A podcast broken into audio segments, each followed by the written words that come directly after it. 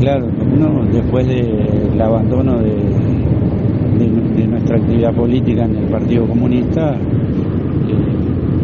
de alguna manera esto es como el, reflotar la, militancia, pase a la candidatura de, Yamandú. Eh, creo que sí que es un, este, marcar una, nueva etapa en la, en la vía política, eh, esto que tanto nos gusta, así que lo hacemos con la pasión que, lo hemos hecho durante todos estos años, hoy en otro espacio, en otras condiciones,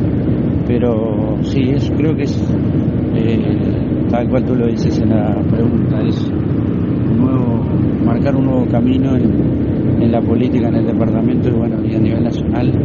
eh, para que Chamatú sea el, el presidente. Bueno nosotros aportar desde el lugar que, que, estamos aquí en el departamento para, para que todo esto vaya sucediendo.